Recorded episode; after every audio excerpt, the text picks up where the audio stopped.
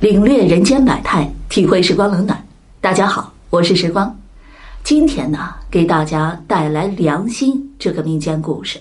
狗王童有个孤寡老汉，叫唐佐。他无儿无女，平时靠捡破烂吃低保度日。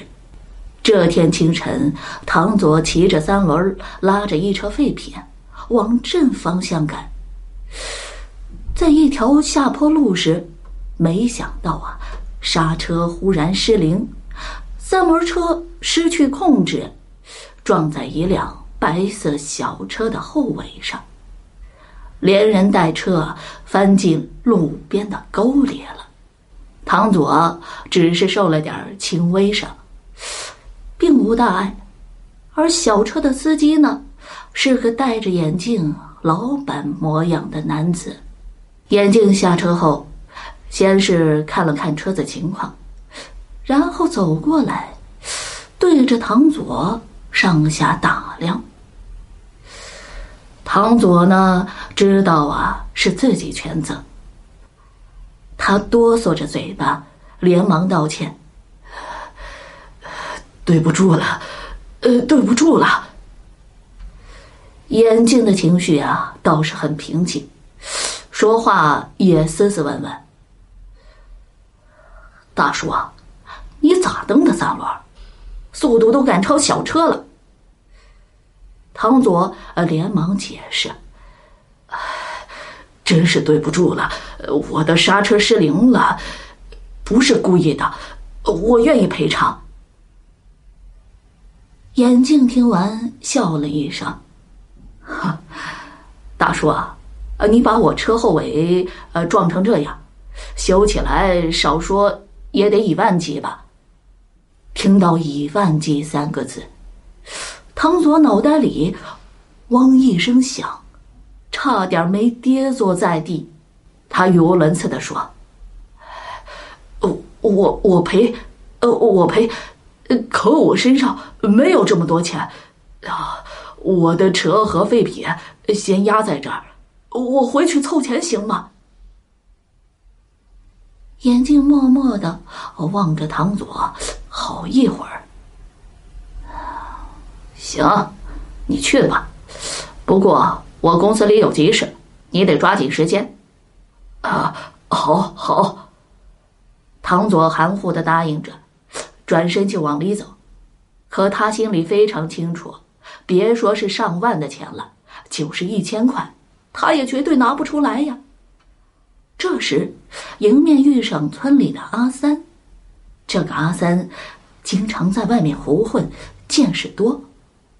他见唐佐一脸愁苦，浑身都是泥巴，问他咋回事。唐佐就把事情的前后讲了出来，最后问阿三：“我该怎么办啊？上哪儿拿钱赔给人家？”阿三想了想。眉头忽然一挑，唐佐说：“你先回家躲起来，我帮你找五爷去。”说着，一溜烟儿跑开了。唐佐愁眉苦脸回到家，刚要翻箱倒柜找钱，就听到院子里一片嘈杂。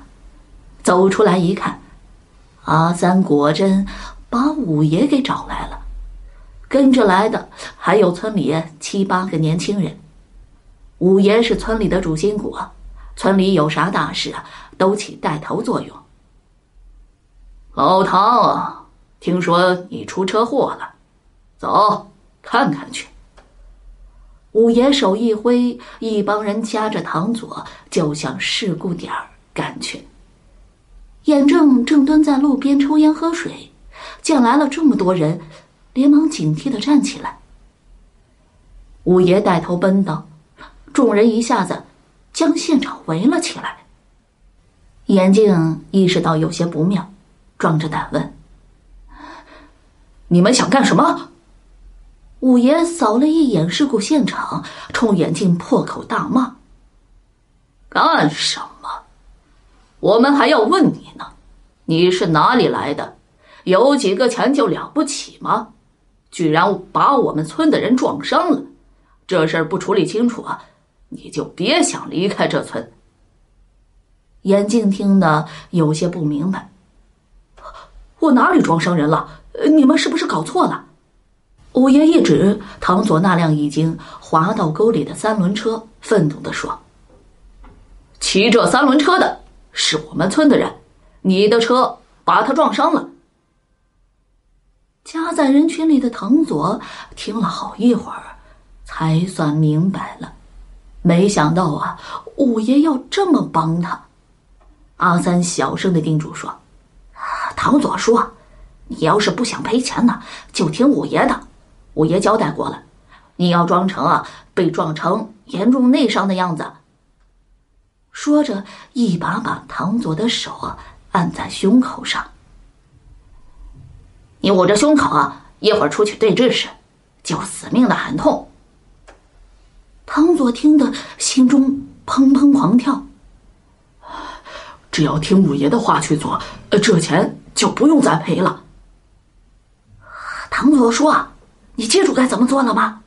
唐佐一狠心，使劲点点头：“哦，我知道了。”眼镜指着小车尾部的凹痕，极力分辨：“你们真是搞错了，我是正常行驶。”是骑三轮车的大叔刹车失灵，从后面撞上我的车的。五爷丝毫也不理会这些，大叫道：“你还抵赖？让当事人和你对质，看你啊还怎么赖！”眼镜无可奈何的说：“好，叫他出来，我倒要看看他的良心是不是给狗吃了。”唐佐被阿三浑浑噩噩的扶出来，他抬起头来，正好迎上眼镜的目光。那目光像把刀子一样，一下刺中他的心脏。不知怎么的，他的心中忽然害怕起来，急忙低下了头。眼镜压着怒火问：“大叔，凭良心讲，我有没有撞到你？”唐佐嘴巴张了张，想说就是你。可他平生第一次做昧良心的事，只觉得脑子里一片空白，心跳的厉害，怎么也说不出话来。五爷急得连使眼色，催他说：“老唐，你被撞成哑巴了，他的车怎么撞你的？你倒是痛快的说出来呀！”阿三从身后悄悄踢了他一脚。唐佐这才回过神来，可他愤怒的叫道：“你们都搞错了，人家没有撞上我，是我撞到的人家呀！”村里来的人面面相觑，以为唐佐疯了。五爷气得一甩手：“老唐，这事儿我没法帮你了，你自个儿赔人家吧。”说完，带着人就走了。当下，眼镜就报了警。没一会儿，交警过来了，勘察完现场，就把两人带到交通中队，分开问话做笔录。完了，唐佐小心的问旁边一个年轻点的交警：“同志啊，这个情况，我得赔多少给人家呀？”“不好说呀，人家开的可是奔驰。”交警有些同情的看了唐佐一眼，例行公事的说。现在还在做技术处理，你先回去吧。等车主那边处理好了，一有结果，我们马上通知你。唐佐麻木的点头，心里堵得十分厉害。他愁眉苦脸的回到家时，天都黑了，堂屋里却亮着灯。进去一看，五爷和阿三都在等他，纷纷问车祸的事。唐佐一一的说了。一听说事情已经让交警管上了，五爷气得吹鼻子瞪眼，恨铁不成钢。老唐啊，这可都怪你呀！你今天下午要是肯听我的，这事早就结了。现在倒好，李全在人家那边又报了警，就等着人家狮子大开口吧。阿三也摇着头，哎，虎爷说的没错。唐佐说：“啊，听我们的还来得及，哎一装二闹三躲赖。”唐佐听得瞪大眼睛：“啥叫一装二闹三躲赖呀？阿三拍了拍桌子说：“哎，一装就是叫你装上。今天下午不是叫你装吗？啊，你倒好，把事情弄坏了。二闹就是多找点人跟他闹腾，没理也要闹成有理。三躲赖，哎，这是没有办法的办法啊，躲起来把事情赖掉。”唐佐听得呆了。张大嘴巴，一句话也说不出来。